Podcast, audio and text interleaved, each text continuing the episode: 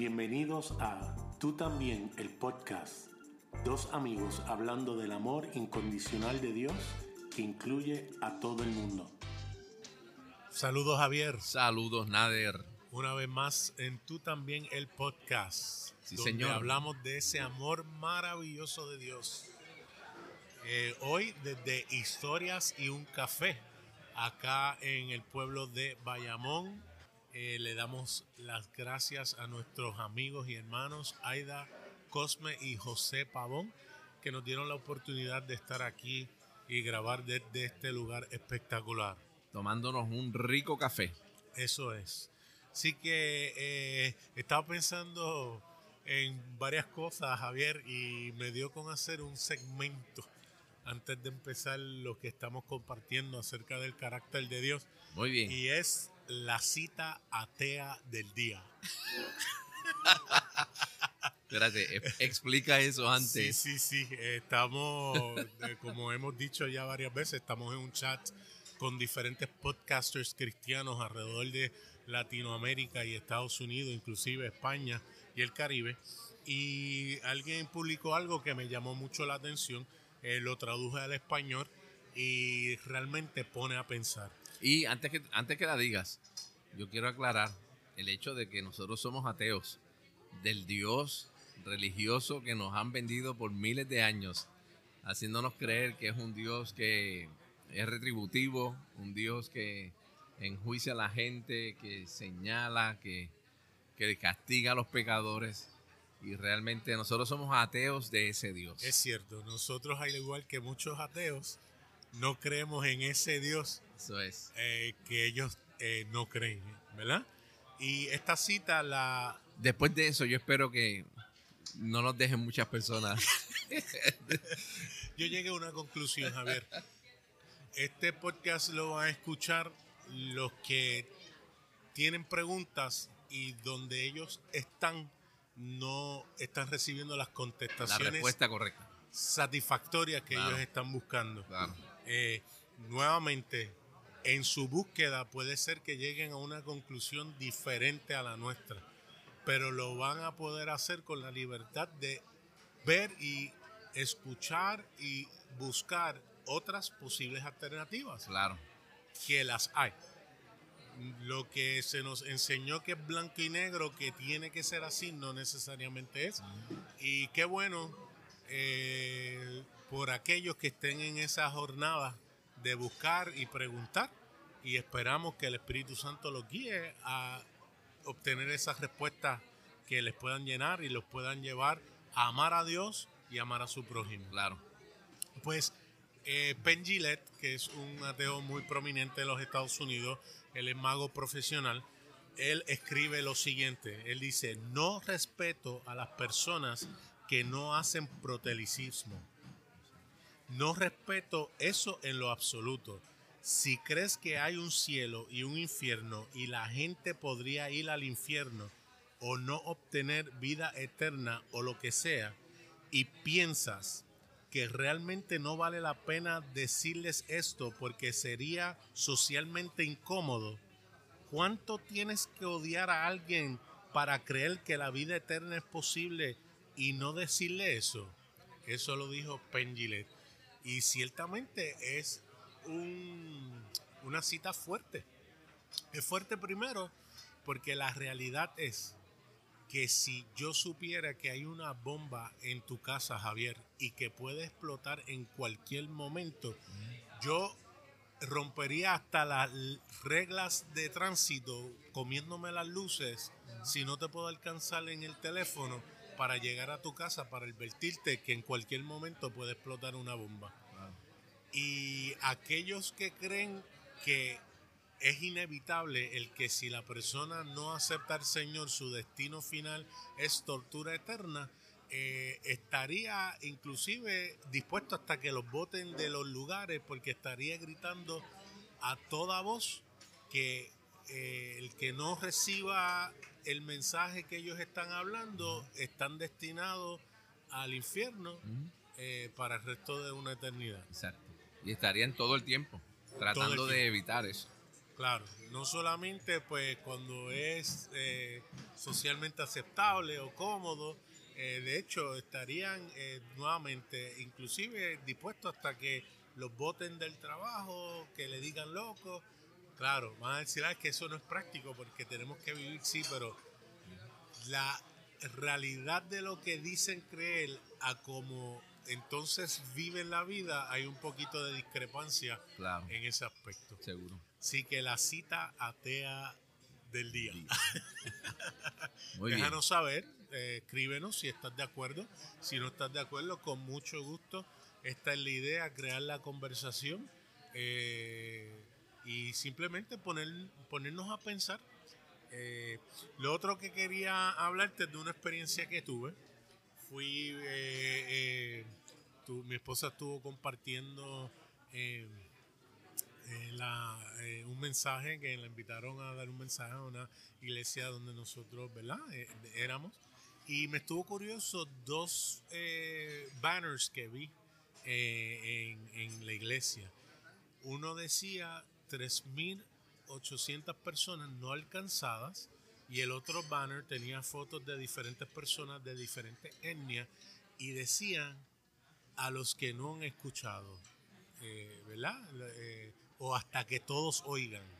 ¿verdad? Y es interesante porque parte de la premisa que todos deben escuchar el mensaje del Evangelio precisamente para que sean libertados de las consecuencias eternas, ¿verdad? Y yo pensaba dentro de mí, yo decía, a la verdad que no vemos la incongruencia en ese mensaje que vemos, porque establecemos tenemos que ir con prisa a compartir este mensaje de salvación, que creo que es un mensaje de salvación y lo hemos dicho, mensaje como este no hay. Pero a la misma vez estamos estableciendo con ese hecho de que esas personas que no saben ni quién es Jesús y mucho menos saben quién es Adán, fueron afectados por ese pecado original y por lo tanto su destino es perdición eterna o separación de Dios. ¿verdad? Por lo tanto, estamos estableciendo que lo que Adán hizo es tan absoluto que los incluyó a esas 3.800 etnas que hasta hoy no han escuchado. Ahí entonces vienen diferentes eh, argumentos donde dicen no, porque si no han escuchado, pues Dios los va a jugar de acuerdo a sus obras o sus leyes. O a su conciencia. O su conciencia, o luego que después de esta vida tendrán otra oportunidad. Pues si es así, dejémoslos quietos y no vayamos a arruinarle esa oportunidad. Claro. ¿Verdad? Eh, la lógica lo diría. Porque si vamos allá y le hablamos, entonces lo rechazan, entonces, ah, rechazaste, shame on you. Eh, ya, eres, ya eres responsable. Ya eres responsable. Pues entonces en vez de gastar tantos recursos en ir entonces a, dañarle la conciencia con un mensaje que después lo pueda afectar, pues dejemos los que vivan su vida y que entonces sean juzgados eh, conforme a whatever, eh, lo que sea que va a pasar. Ahora bien, hay quienes legítimamente dicen, no, no, no, cada momento que no vamos o estamos allá o llevamos ese mensaje es otro que se pierde sin el Señor. Pues entonces establecemos que nuestras iglesias debemos en vez de abrir culto a Jesús, debemos abrir culto a Adán, que aparentemente es más poderoso que Jesús. Aparentemente lo que Adán hizo afectó a todo el mundo, pero lo que Jesús hizo no es real hasta que se haga a, B, C y D para que sea entonces eh, real. Y lo que Adán hizo se le aplica a las personas sin el consentimiento de las personas. Claro, ese es el punto, porque nuevamente esas etnias que están aisladas, que no han escuchado todavía nada de nadie, están siendo afectados por algo que ellos ni saben que ocurrió, porque ellos no tienen eh, los libros eh, sagrados que nosotros utilizamos. ¿Verdad? Así que yo creo que es el pensamiento.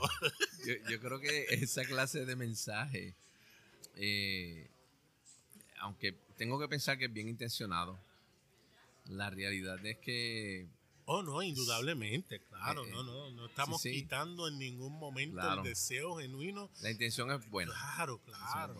Pero hay un refrán que nosotros tenemos aquí que dice que de buenas intenciones está lleno el infierno. ¿Verdad?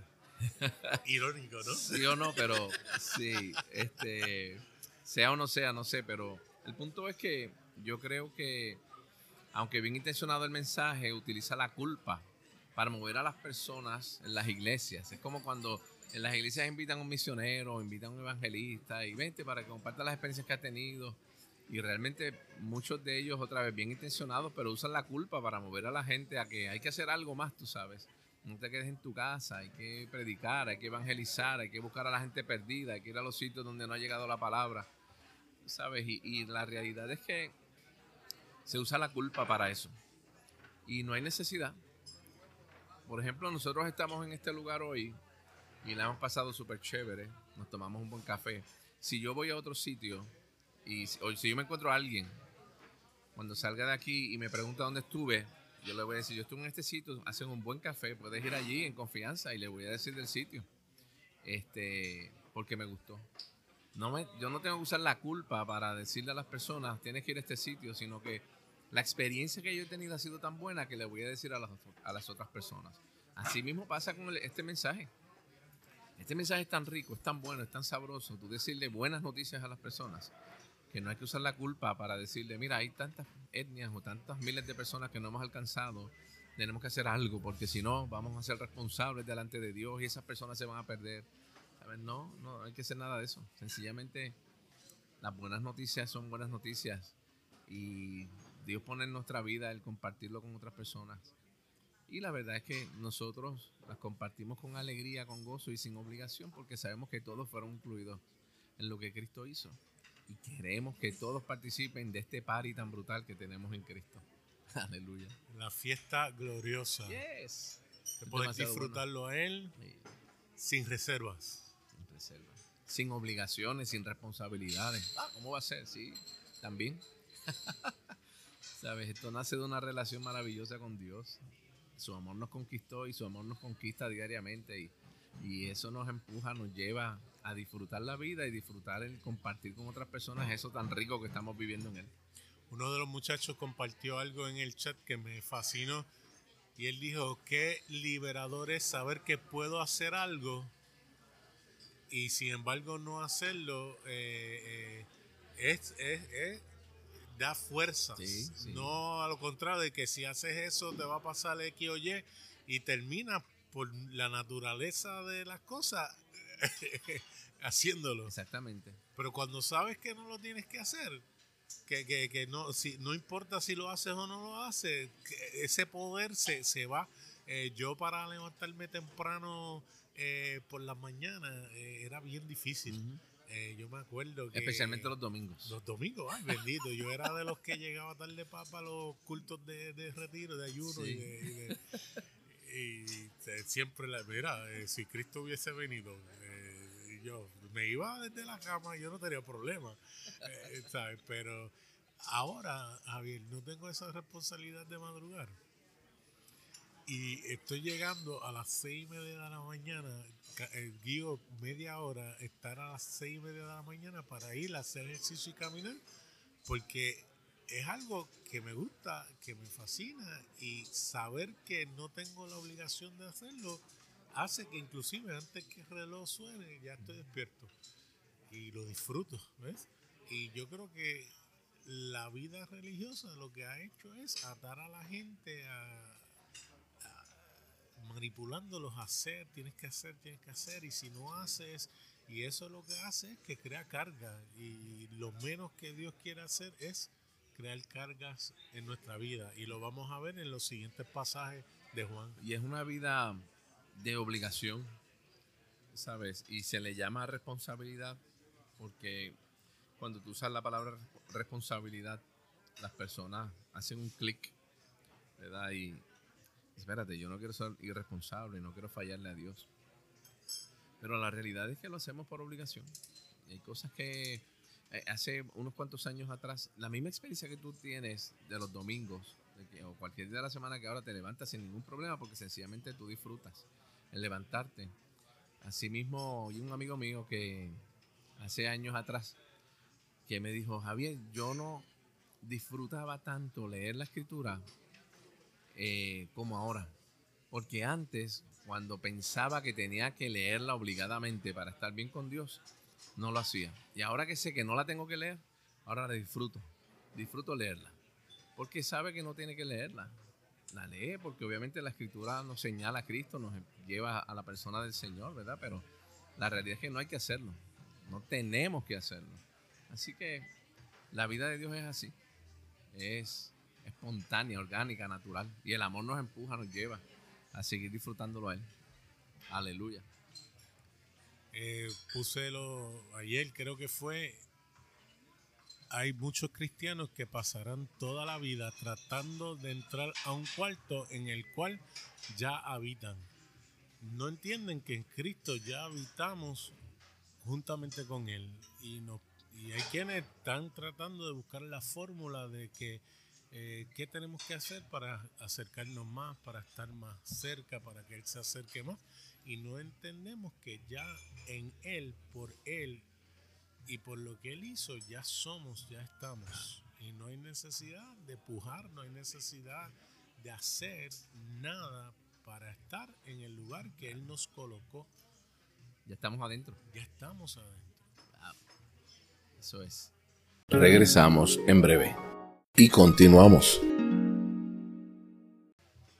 Así que eh, podemos seguir, pero tenemos una misión de seguir con esto maravilloso de lo que el discípulo amado escribió acerca del carácter de Jesús.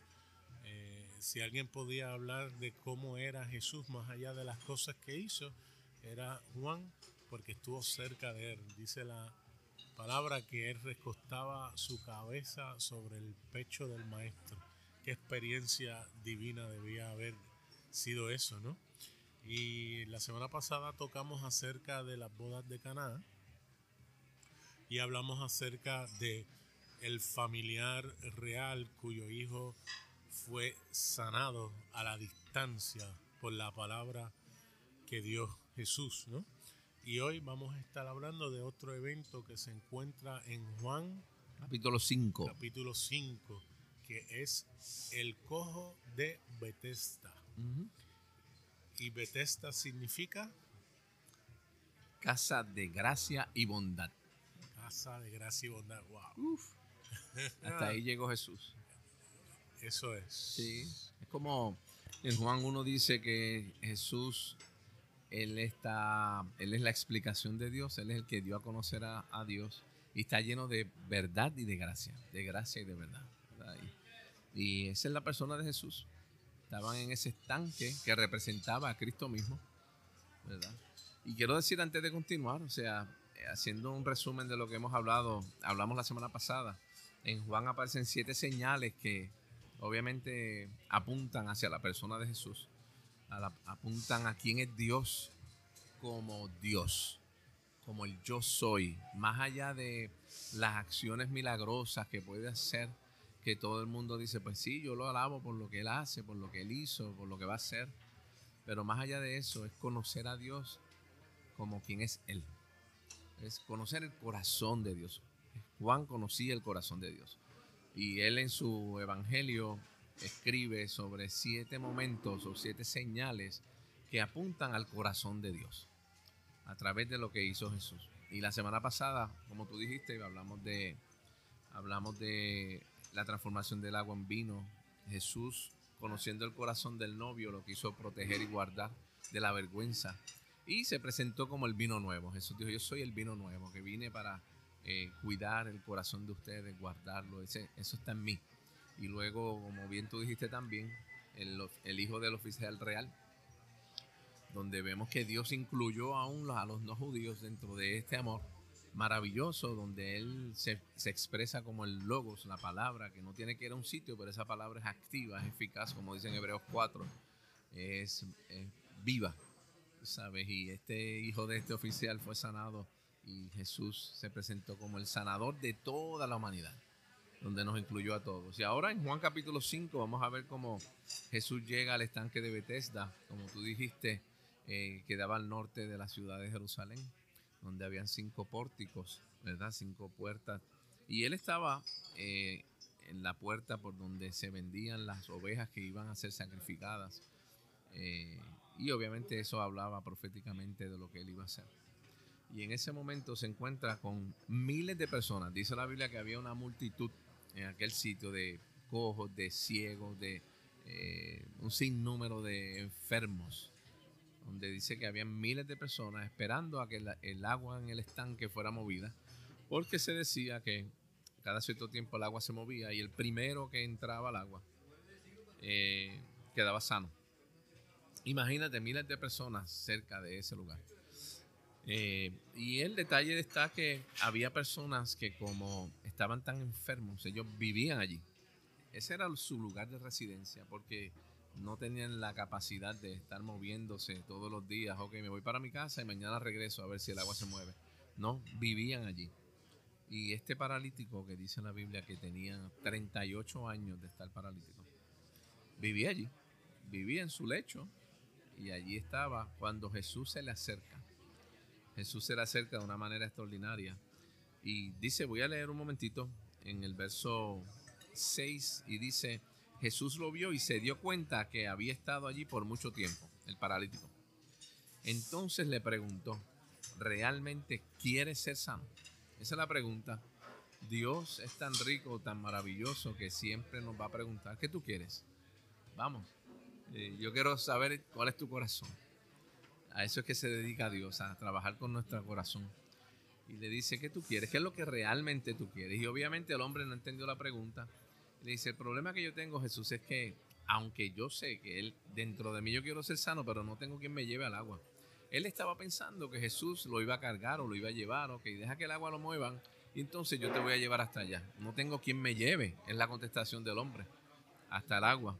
Pero Jesús, igual que hizo con el oficial real, que cuando le, le habla del hijo y entiende que no tenía la capacidad de creer y Jesús se baja al nivel del oficial y dice, no te preocupes, tu hijo está vivo. Aquí también Jesús hizo lo mismo.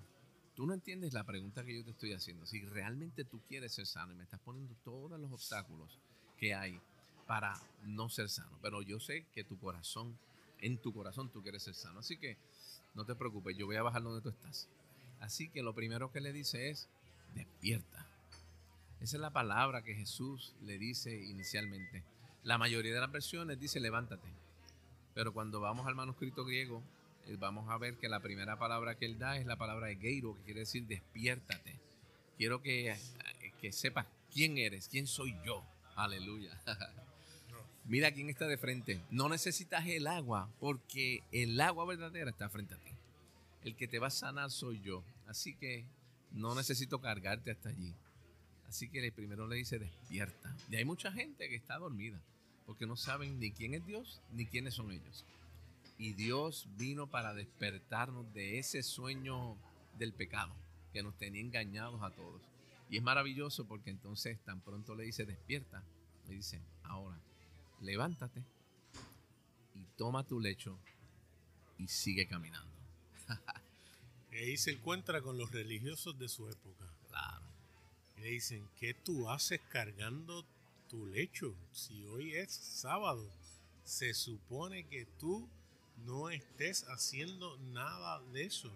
Y tú decías ayer que habían eh, una cantidad de cosas que estaban los judíos, eh, era prohibido para que ellos hicieran. Y entre una de ellas era el mudarse. Mudarse. No podían mudar. El sábado no se podía mudar. Y literalmente él se estaba mudando en ese momento. su, su, casa, su residencia era el lecho allí al lado del estanque todos los días, porque no tenía quien lo moviera. Así que él vivía allí. Y curiosamente, cuando los religiosos ven el milagro, la señal gloriosa que Dios hace a través de Jesús, se molestan con el hombre. En vez de enfocarse en que, espérate, este no era el que estaba 38 años acostado ahí en el mismo sitio. En vez de decir, wow, ¿quién hizo esto? Dime para ir a conocerlo. Lo que hicieron fue reprenderlo porque tenía su, su pertenencia, todo lo que tenía. No, no es mi intención nada de echarle sal a la herida de muchos. Pero es, es lo mismo que ocurre en las iglesias. Inevitable. Sí, es que es así.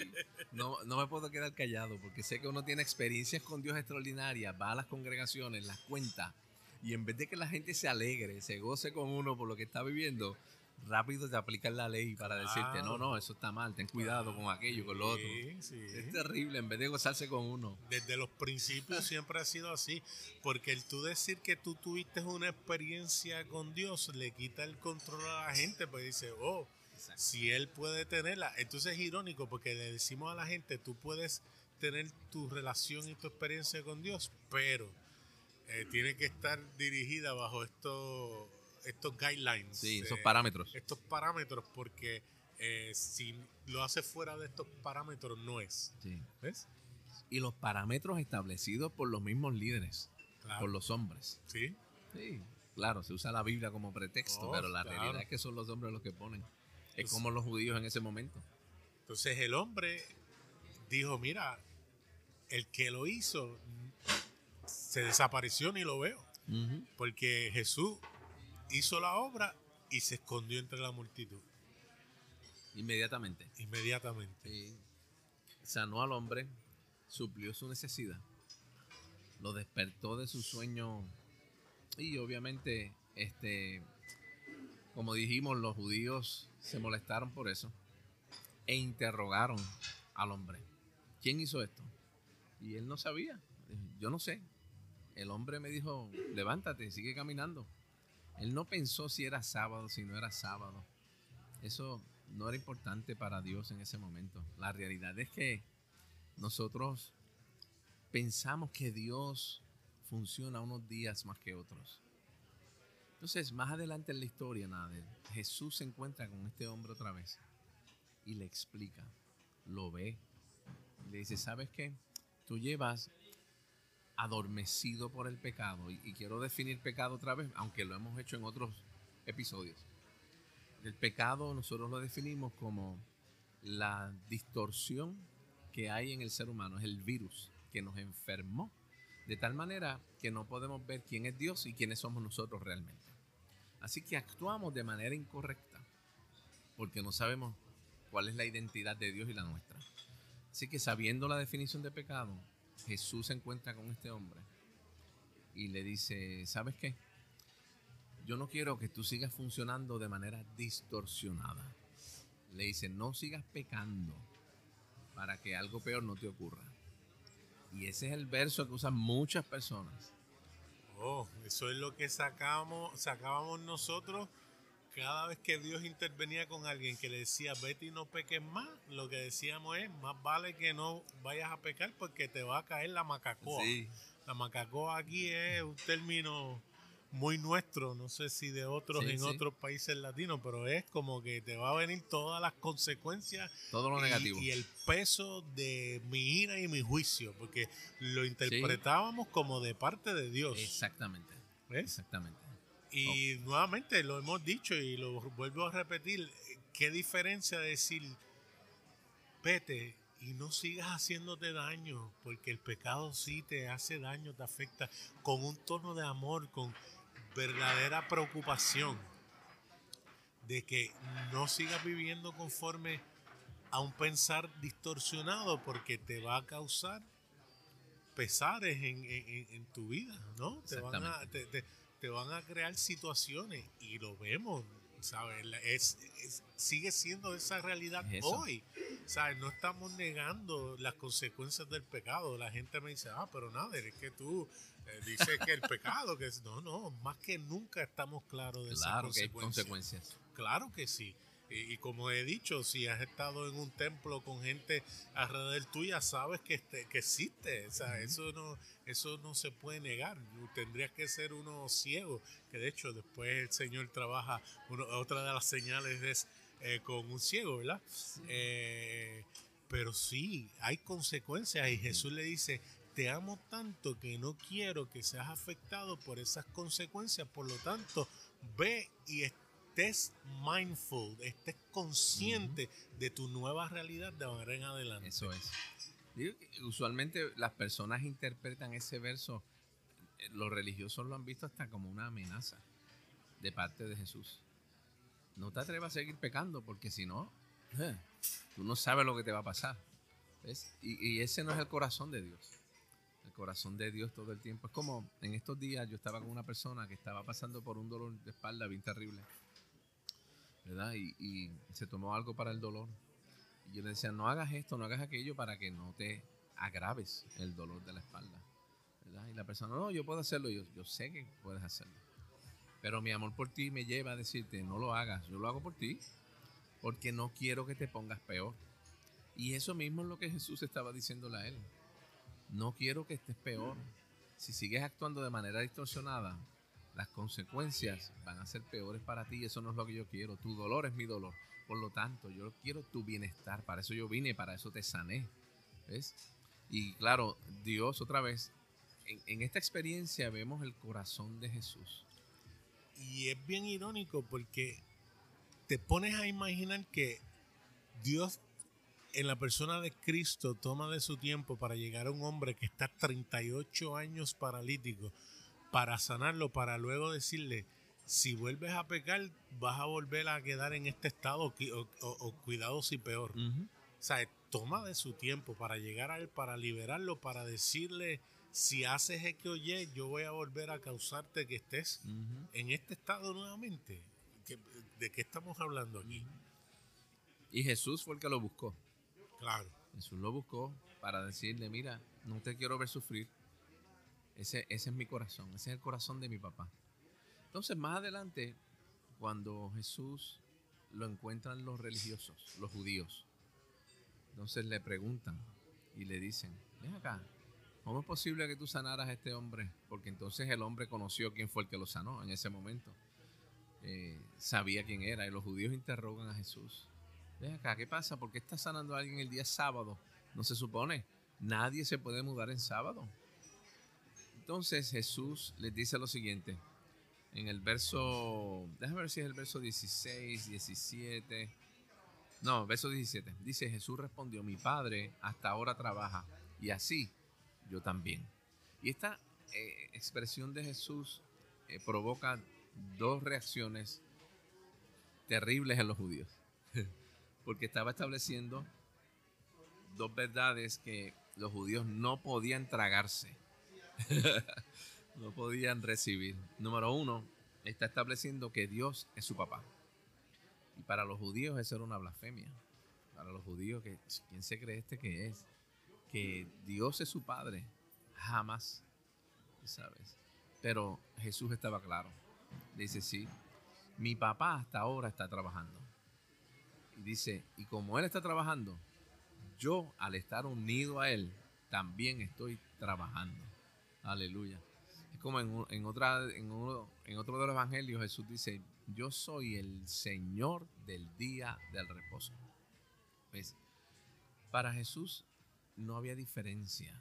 La necesidad del ser humano está por encima de cualquier religión, cualquier tradición humana, cualquier regla que pueda haber, cualquier mandamiento. Ningún mandamiento se compara al amor que Dios tiene por nosotros, por ti, por mí, por toda la humanidad. Por lo tanto, Dios es como si nosotros vemos a una persona ahogándose hoy el domingo, decimos, no, hoy no te puedo salvar porque hoy es el día del Señor y tengo que guardarlo, así que espero hasta mañana, si estás vivo, si sobrevives, mañana te salvo. Y si es conforme a lo que nosotros creíamos, aunque sea otro día de la semana, si la persona no levanta la mano oh, claro. pidiendo auxilio, no vamos a ir a salvarla tampoco. Tampoco. tampoco. No fue escogida. sí, no, no, no. O sea, así de ridículo como se oye lo que estamos diciendo, así mismo era para Jesús en ese momento. ¿Cómo esta gente puede estar pensando que este hombre que lleva 38 años sin poder caminar, que yo llegué para poder manifestar quién soy yo a la vida de él y la vida de todos los que están aquí.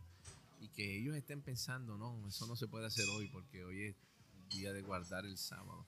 En serio, qué lejos estamos de conocer el corazón de Dios, ¿verdad? Y así mismo pasó. Entonces Jesús dice, no, hoy es el día de yo trabajar.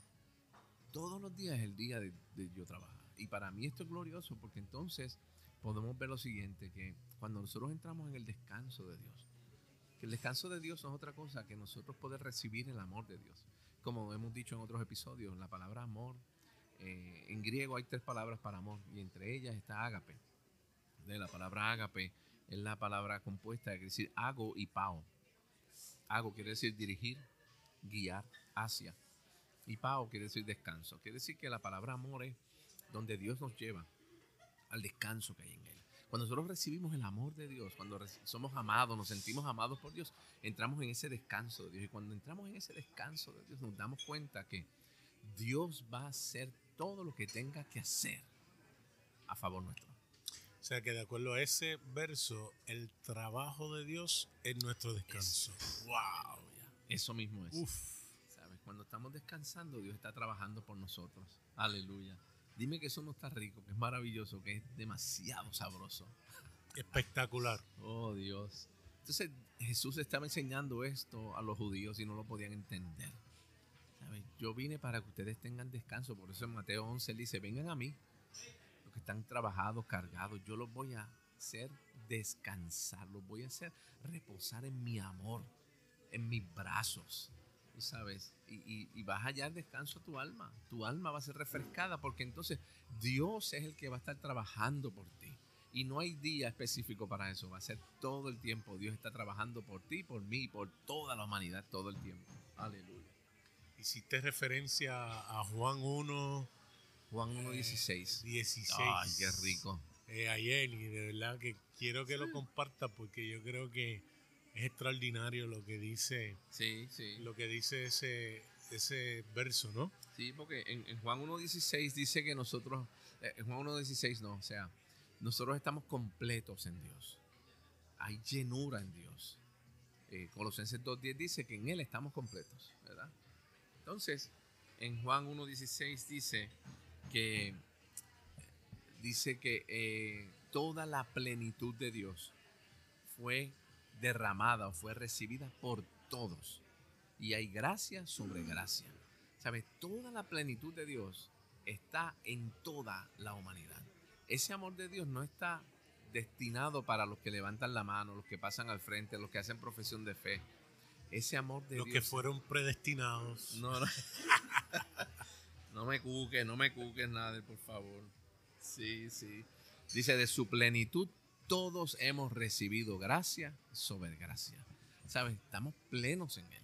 Ese amor de Dios se manifiesta de manera plena en nosotros. Y eso es exquisito porque es que esto es demasiado rico. ¿Cómo nosotros no vamos a compartir esta realidad con la gente cuando esto, como decimos nosotros, nos vuela la cabeza? Nos vuela el saber que Dios, todo Dios, habita en ti, en mí y en toda la humanidad. Y Él vino para eso él vino para que seamos plenos. Y la experiencia de Juan 5 lo vemos. Dice, no, yo vine para que tú vivas la vida en plenitud. Por eso en Juan 10 él dice, yo vine para que tengan vida y para que la tengan en abundancia. Aleluya. Nos puedes escuchar a través de Apple Podcast, Google Podcast, Anchor.fm o donde quiera que escuches tus podcasts. También nos pueden escribir a tú también el podcast arroba gmail.com o me consiguen en Facebook Nader Manastra Díaz. O a mí a través de Facebook Javier en él. Hasta, la próxima.